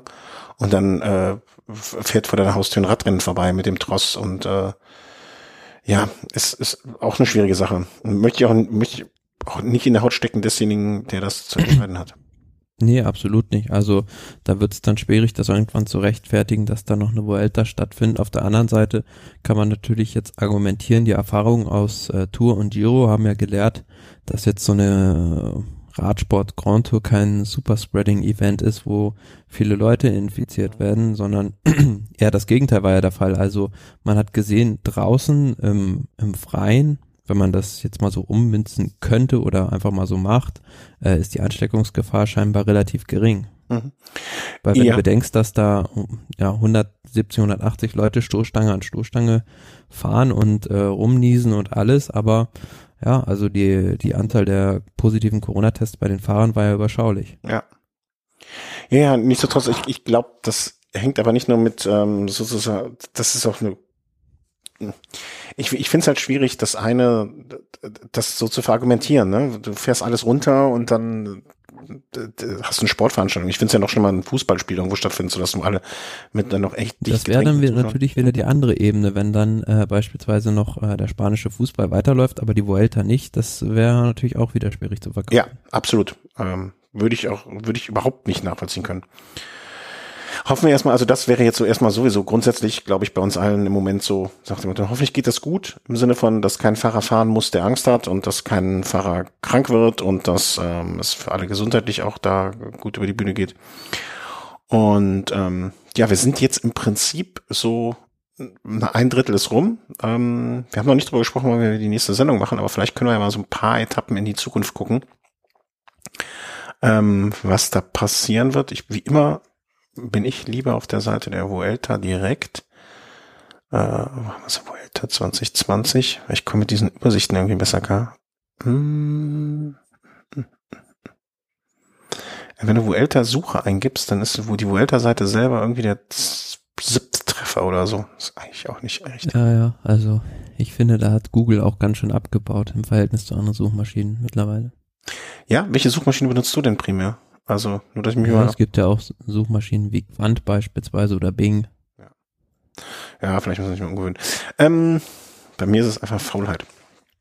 Wir kommen nach zum Dienstag, morgen, der 27.10. Siebte Etappe, sie wird als Hilly angegeben, was ich als hügelig bezeichnen würde in dem Fall. Und ähm, ich prognostiziere eine Ausreißergeschichte. Ähm, wir haben so circa 20 Kilometer vom Ziel ein Einserberg. Da werden die Favoriten sich nicht untereinander kaputt fahren. Aber irgendwie eine Gruppe von so sieben, acht Fahrern wird da wegstiefeln. Wäre meine Prognose. Denke ich auch, das ist eine Etappe für Ausreißer wahrscheinlich auch wieder so jemand wie einer von den Isagire-Brüdern, also wir sind wieder im Baskenland, Vitoria Gasteiz, die werden da besonders motiviert sein. Ja, da möchte ich dir gar nicht widersprechen.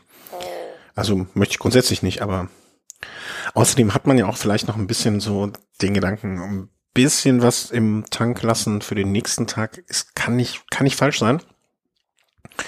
Ist eine Etappe, die, glaube ich, von also ich weiß nicht, wie du es siehst, aber ich kann mir gut vorstellen, dass viele die so ein bisschen unterschätzen auch, diese achte Etappe, weil die ist nicht lang. Mit 164 Kilometer, die ist auch im ersten, in, so grob in der ersten Hälfte nicht wirklich schwierig, aber kann dann, wenn man es möchte, wirklich von einem Team sehr, sehr schwer gemacht werden. Also ich glaube, das ist so eine, ähm, da, da kann man angreifen, da kann man wirklich, wirklich Randale machen. Und ich glaube, dass dieser letzte Berg, dieser Alto de Moncalvillo, ähm, mit, wie viele Kilometer sind's? Acht? Durchschnitt? 11,3 Kilometer mit 6, 7,6 Prozent im Schnitt. Und ich, da wird's automatisch schon einige Zeitabstände geben, weil wenn man den Moment mal ein kurz. bisschen. Also sag nochmal die Daten, weil ich habe hier auf der Vuelta-Seite ganz was anderes. Ich habe jetzt hier die Angaben von äh, Pro Cycling Stats. Habe ich denn den gleichen Berg? also Etappe 8, Alto de Moncavillo. Genau. Ich habe 8,3 Kilometer mit 9,2 Prozent. Ja, genau, da ist halt, äh, sind die unten die ersten zwei, ah, drei okay. flacheren Kilometer noch nicht mit eingerechnet. Ah, okay. Aber wie gesagt, wenn man das Ding mal ein bisschen en Detail anguckt, die letzten, boah, sagen wir mal so sechs, sieben Kilometer fällt die, Ze die Steigung kaum mal unter zehn Prozent. Ja, ja. Also das kann, kann blutig werden da an dem Tag. Also muss man auch gucken, ne? Also wenn jetzt da vielleicht ein, zwei Teams das ein bisschen, sich das noch nicht ausführlich angeguckt haben, sich den Berg nicht wirklich äh, angeschaut haben, auch mal hochgefahren sind, kann ich mir gut vorstellen, dass das manche unterschätzen und andere wiederum, die das sich ausführlichst angeguckt haben, an dem Tag äh, wirklich versuchen, auch ein bisschen so mit zwei, drei Leuten vorne rein und dann gucken, was passiert. Also ich glaube, wenn Ineos nicht schon führen würde, würde ich sagen, das könnte ein guter Tag sein für die zum Angreifen. Und so rum. Mit Sicherheit wird der Carapaz versuchen, noch ein bisschen Zeit rauszuholen gegenüber äh, vor allem Primus Roglic. Mhm. Und ich kann mir auch vorstellen, so ein Dan Martin, dass der sich da gut tun wird, dass der sich dran hängt. Ja, so steile, steilere Berge liegen ihm ja sehr gut. Ja. Donnerstag 157 Kilometer flach. Gucken wir mal, wie Pascal Ackermann da durchkommt, wie der die Tage davor verkraftet hat und ähm, wie schnell er da sprinten kann. Ich tippe einfach mal auf St. Bennett, einfach aus Tradition und weil er gut drauf ist.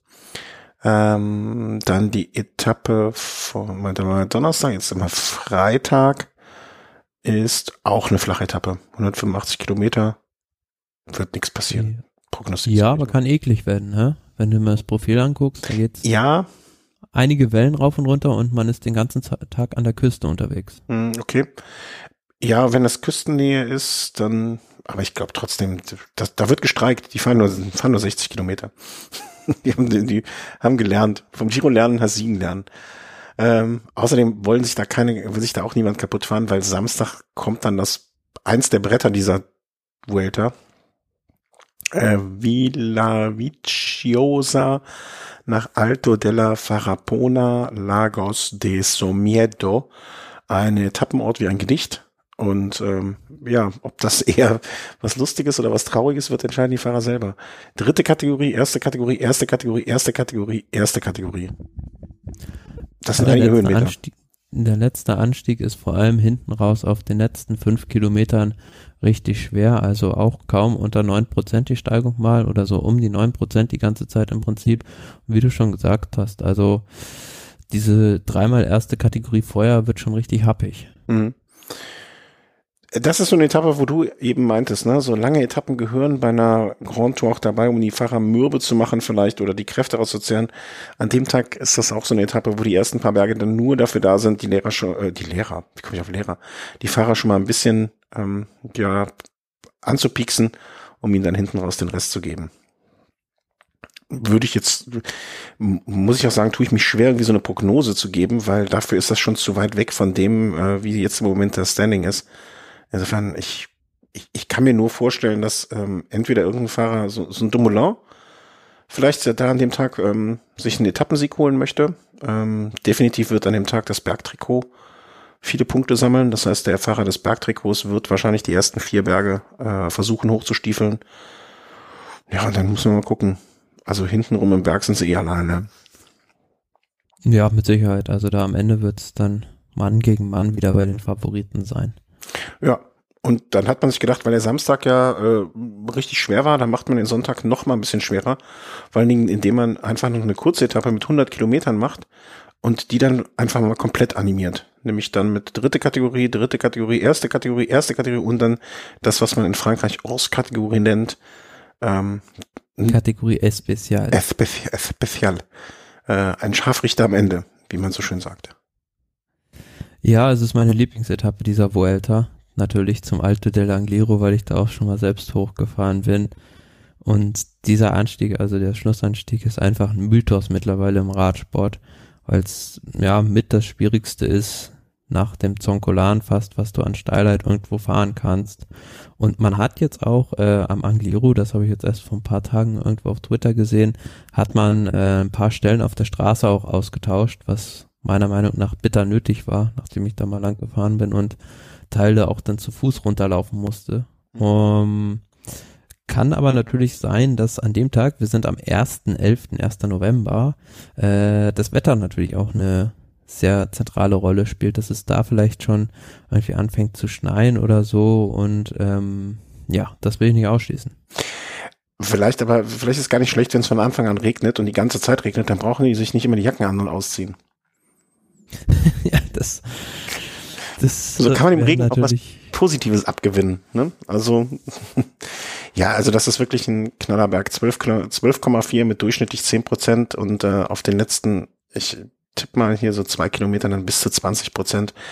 Da werden sie wieder in äh, Schlangenlinien fahren müssen, um da überhaupt hochzukommen.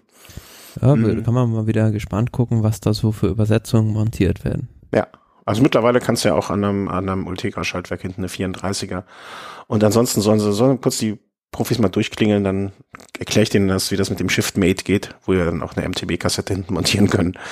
Aber ich denke mal, das werden die Mechaniker auch wissen. Aber wir können ja mal gucken. Wir wissen ja noch gar nicht, ob wir so lange überhaupt nicht, also so lange nicht senden, dass wir das dann in der nächsten Sendung haben, sondern vielleicht können wir auch noch vorher gucken wir mal.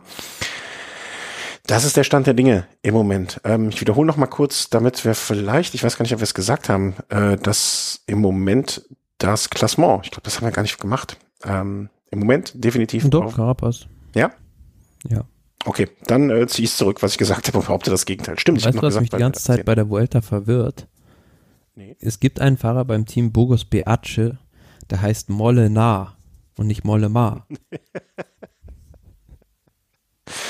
ja, äh, da habe ich auch schon so manche schlaflose Nacht wegen verbracht. Wie heißt der also Molle? Ich vorher wirklich nicht. Also der ist auch erst 21 und äh, bestreitet jetzt scheinbar seine erste Grand Tour. Aber ja, auch ein bisschen ungewöhnlich, dass da Niederländer sich in einem spanischen Team als junger Fahrer versucht. Haben wir schon mal darüber, nachge äh, darüber gesprochen, dass es einen Fahrer gibt namens Stil von Hoff? ja. wo, wo wir schon mal gerade dabei sind. Ne, also äh, der fährt sogar noch aktuell. Äh, 32. Hat mal eine Stage bei der Tour Down, äh, Santos Tour Down Under gewonnen. Ähm, der Hoff. Ich weiß nicht, ob wir da nicht sogar drüber gesprochen haben damals. Nee, das ist zu lange her. Haben wir nicht? Schade. Jetzt gucke ich natürlich auch noch deinen Nachnamen nach, ne? Nee, tut mir leid. Für dich habe ich kein, für dich habe ich kein Trikot. Ähm, komisch. Naja, aber er fährt auch nur noch in Australien und ich glaube, der Van Hoff wird auch keine große Karriere mehr machen mit seinen 32 Jahren. Gut, das war der Zwischenstand der Vuelta. Ähm, sechs Etappen, Regen, schlechtes Wetter und ein paar Etappen jetzt kommen werden, die den Fahrern, ich sag mal vorsichtig, vieles abverlangen werden. Mm, wir haben aber auch noch ein paar vermischte Meldungen. Also das, was wir unter Sonstiges hier subsumieren. Und ähm, ja, gucken wir da auch nochmal drüber, damit wir es auch komplett haben hier alles. Und zwar geht's als erstes um O'Connor, der einen neuen Rennstall ver, ver, verpflichtet sich hat. Ja, genau, Ben O'Connor, der jetzt beim Giro die Bergetappe nach Madonna di Campillo gewonnen hat und in der dritten Woche da hervorragend unterwegs war, fährt im nächsten Jahr für das Team Agi Desert und das ist das, was ich vorhin schon so ein bisschen gesagt habe, dass äh, durch die ungewisse Zukunft von NTT da momentan ein bisschen einfacher es ist, da zu räubern. Mhm. Ich Was mich aber überrascht hat bei, diesem, bei der Meldung, dass er nur einen Einjahresvertrag bekommen hat. Okay. Hm. Was ich mich ein bisschen überrascht hat bei der Meldung ist, dass ich jetzt das erste Mal sehe, dass, ich weiß nicht, ob wir es hier schon mal gesprochen hatten, AG Desert Citroën, dass Citroën da eingestiegen ist. Ja, jetzt, doch, klar, haben wir. Haben, haben wir, ne? Jetzt kommt es mir auch wieder bekannt vor, wenn ich so ausspreche. Ähm, dass die Autobauer jetzt hier so, also ne, Ineos mit dabei, jetzt sieht ja Desert, ein Autobauer mit dabei. Wir werden dann doch äh, irgendwie hinterrücks von denen übernommen. Ja, bei Twitter hat jemand gescherzt, falls äh, Oleg Tinkov, der Teammanager von Ineos Grenadiers gewesen wäre, hätte Tao Geo Gegenhardt einen pinken Grenadier bekommen. ja, wird vielleicht Zeit, dass Elon Musk noch einsteigt und irgendwie sich ein Radteam. Und Team Tesla. Team Tesla, ja. Aber die werden wahrscheinlich, so manche Etappe hätten die noch nicht mal mit einer Tankladung voll durchfahren können. Hm, obwohl, weiß ich gar nicht. Dafür kenne ich mich zu wenig. Ja, aber es ist auch schon mittlerweile ein viel diskutiertes äh, Thema im Radsport, dass äh, da die Begleitfahrzeuge auch irgendwann mal auf E-Mobilität umsteigen, aber wie du es richtig sagst, die Reichweiten sind da einfach noch nicht so ausgereift. Ja, vor allen Dingen, wenn du dann noch viel Equipment da drin hast und ne Gewicht ist dann wahrscheinlich auch nicht ganz ein. Also du musst auch bedenken, wenn du das ganze Land fährst, ist es nicht überall die Infrastruktur da, um Elektroautos aufzutanken. Ja. Ja, ja, je nachdem, wo das ist. Aber wenn, wenn die alle mit dem Tesla fahren, mit einem Supercharger irgendwo, dann können die ja während der Etappe mal kurz bei McDonalds essen gehen, ähm, halbe Stunde dranhängen und dann weiterfahren. Also das äh, für die Betreuer ist das wahrscheinlich das geringste Problem an der Stelle. Aber ähm, ja, in der Tat ist das da wahrscheinlich noch nicht so weit. Ähm, zweite Meldung, äh, haben wir kurz uns, hatten wir, nicht, hatten wir da nicht drüber, war das Miguel Angel Lopez oder Carapaz? Äh, Hintergrund der Geschichte ist, es gibt so, so, so Phasen oder so, so Momente, wo wir jetzt auch abseits des Podcasts ähm, einfach so habe ich dir letztens Bilder geschickt und habe dann das Quiz mit dir und dem Chris durchgeführt. Welcher Fahrer ist das? Als ich äh, ja. eine Wartezeit zu überbrücken hatte und mir einfach langweilig war. Ähm, war das Superman? Oder ich weiß mhm. gar nicht mehr. Hm? Ja, doch. Genau, also da sprachen wir schon über Miguel Angel Lopez. Äh, Habe ich Kindheitsbilder geschickt, um euch raten zu lassen, wer das ist. Solchen Schwachsinn machen wir auch noch nebenher. Äh, der hat jetzt einen neuen Vertrag bei Movistar. Äh, Hat er noch nicht. Also oder, es wird ja, gerüchtet, dass er, dass er da hingehen könnte, weil ganz interessant, vorher hieß es ja immer, dass Argy Dessert den auch verpflichten könnte oder will, besser gesagt, weil die jetzt viel Geld haben durch Citroën. Aber jetzt ist das neueste Gerücht, nachdem zwischendurch auch mal Bora in der Verlosung war, äh, dass er zum Movistar gehen könnte. Und da ist ja vor dem Hintergrund ganz interessant, dass er ja derjenige war, ich meine, bei der letzten Vuelta war das, als Movistar da irgendwie einmal Tempo gemacht hat, wo Astana hinten war, sich da voll, voll gegen Movistar geledert hat, ähm, dass der jetzt ausgerechnet mit dem Team in Verbindung gebracht wird und da hat dann auch der Generalmanager Eusebio und Sur sich dazu geäußert und gesagt, äh, äh, you have to move on in life. Ja, also dafür sind das ja auch alles Profis. Also das glaube ich auch, dass ähm, also das sollte einem, ich finde immer nach, ähm, nach so einem Rennen muss, die, muss das durch sein, das Thema. Und dann, äh, da, dafür sind es Profis. Das, die machen ja einen Job. Ne? Die, die machen das ja nicht aus Spaß oder Freude und die wollen auch nicht jeden Tag alle Hände, Hände Ringel rein tanzen, ums Feuer rumtanzen, sondern ähm, die sollen dann einfach, ne, das, das ist dann danach vergessen, finde ich auch. Ja, aber er würde da gut reinpassen, so ein bisschen. Glaube ich auch. Mehr Chaos-Anstrich, also wenn er da wenn man mal gesehen hat, wie er da damals dem Fan eine getachelt hat. Ja, aber braucht man ja auch ein bisschen. Ne? Also so ein bisschen. Also ich glaube auch, dass er da gut hinpassen würde und dass das äh, gut funktionieren würde. Und ich glaube, solche Fahrer brauchen vielleicht auch eher so ein äh, freiheitgebendes Umfeld, als es jetzt vielleicht ein Team Ineos geben würde. Oder pff, wer fällt mir noch ein? Als ein Team, Team, Team Bora vielleicht. Gumbo. Ja, wo alles so ein bisschen ähm, durch, durchstrukturiertes oder äh, enger geschnürtes Korsett ist. Klar, ich könnte mir jetzt Lopez nicht bei Sunweb vorstellen. Nee. Obwohl, warum nicht? Also vielleicht auch, ne? Vielleicht, vielleicht braucht man, also ich glaube auch, dass solche Fahrer dann vielleicht mal irgendwann mal einen neuen Input brauchen, ne? Also wenn, wenn, wenn, wenn das jetzt bei Movies nicht klappen würde oder so, vielleicht, es gibt ja auch oft genug die Situation, wo man sagt, ähm, mal ein neuer Input, neues Umfeld und vielleicht auch eine andere Herangehensweise, ne? Ja, aber apropos an, andere Herangehensweise, gab es auch eine ganz interessante Meldung, dass sich äh, angeblich äh, Fabio Aru beim Team Alpecin Phoenix angeboten haben soll, und mit der Prämisse, er würde auch die Cross-Saison für sie bestreiten. Was? Weil Was? die haben ja auch ein Cross-Team, also. Ja, ja, das ist ja. mir schon klar. Aber dass Fabian Abo überhaupt ein Cross-Fahrrad hat, war mir nicht, nicht bekannt bisher. Ich glaube, der ist, glaube ich, früher auch Cross gefahren, aber es hat der, hat der sportliche Leiter, meine ich, von Alpecin Phoenix schon wieder verneint, dass das, dass da nichts dran ist. Ja, allem eine komische Bewer Bewerbung in die Richtung da zu schicken. Ne? Fabian Aru ist jetzt auch nicht, gehe ich mal von aus, der günstigste Fahrer. Aber vielleicht andererseits ist das genau das, was ich gerade eben beschrieben habe. Ne? Das ist, dass er vielleicht mal ein bisschen raus, ausbrechen muss aus seinem Rhythmus aus seinen Vielleicht Routinen. hat er sich gedacht, äh, Wout van Aert und Mathieu van der Poel, die werden so gut durchs Cross fahren, dann werde ich es auch wieder. Das wäre vielleicht ein bisschen kurz gedacht, glaube ich. Also, dass er sich nur ein bisschen auf dem Crosser schwingen muss und dann äh, ist er wieder vorne mit dabei. Ich glaube, ganz so einfach geht's nicht, weil ich bin ja der beste Beweis dafür. Ne? Mein erstes und einziges Crossrennen in meinem Leben hat nicht dazu geführt, dass ich mich auf der Straße signifikant verbessert hätte. Da kann er kann auch einfach mich anrufen und meine Erfahrung äh, da abfragen. An der Stelle. Funktioniert nicht. Schade. Leider, leider, leider. Also, sage ich noch bewusst. Ähm, apropos, äh, was haben wir jetzt gerade? Fängt die Crosser-Saison. Ich muss mal eine Cross, meine, vielleicht muss ich mich gerade mal für ein Crossrennen anmelden. Ähm, mach ich mal nebenher. Ich glaube, das äh, Cross im Olympiapark gibt es, glaube ich, dieses Jahr leider nicht.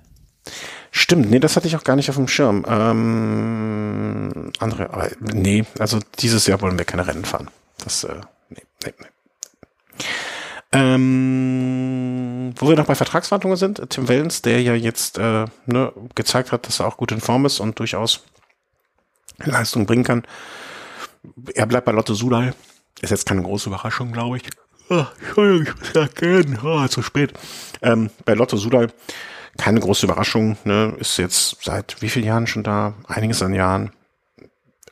Ich will nicht sagen, er gehört da zum Inventar, Inventar aber äh, ich, ich glaube, es gibt andere Transferentscheidungen, wo wir eher gesagt haben, hui, das kommt überraschend. Ja, bleibt der Schuster bei seinen Leisten. Also Team Lotto Sudal ist, ist auch so eine Mannschaft, die setzen sehr, sehr gerne auf äh, Fahrer, die schon lange bei ihnen unter Vertrag sind oder die schon ein bisschen mehr Erfahrung haben. Also hat er jetzt dann auch die Verpflichtung beispielsweise von John Degenkolb gezeigt oder von dem Philipp Schibert. Ja, genau. Also er bleibt da. Und ähm, wir bleiben auch hier äh, bei euch dran, äh, bei der Vuelta. Äh, Giro haben wir eingetütet.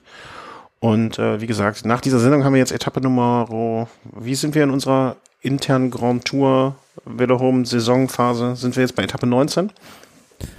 Uh, ja, also wir sind am ersten Berg auf Etappe 19. Alles klar, dann hoffe ich, dass, äh, dass ich als dein Helfer dir noch ein bisschen über die Berge helfen kann, dass, äh, dass du in gewohnter Manier am Ende des Jahres äh, den, das Trikot des Radsport-Kommentators dir, dir einheimsen kannst. Ähm, bedanke mich an dieser Stelle bei den Hörerinnen und Hörern für die Unterstützung. Ähm, entweder über Patreon oder über unseren Amazon-Suchfenster, wenn ihr da etwas bestellt, macht ihr Jeff Bezos ein bisschen weniger reich und gibt uns etwas kleines, kleines, kleines ab, ohne selber mehr zu bezahlen. Ähm, alle, die uns mit einer PayPal-Spende unterstützt haben, da, wie gesagt, ich werde da mal Ende des Jahres noch mal eine große Liste auspacken und mal alle vorlesen. Ähm, wenn ihr nicht vorgelesen wollt, sagt schnell Bescheid noch, äh, dann nenne ich euch auch nur mit Vornamen. Also ich nenne grundsätzlich immer nur Vornamen und keinen Betrag. Und ähm, ja, wer uns mit einer Überweisung ab und an mal ähm, unter die Arme greift, auch dafür vielen Dank. Ähm, vielleicht, vielleicht, vielleicht ist irgendwann mal im kommenden Jahr dann auch ein Produktionsrechner mal möglich, damit ich meiner Frau nicht immer den Rechner klauen muss. Und ähm, ja, habt euch wohl, bleibt vor allen Dingen bitte, bitte, bitte alle gesund, ähm, seid vernünftig, zieht Masken an und ähm, passt auf euch auf. Tschüss. Tschüss.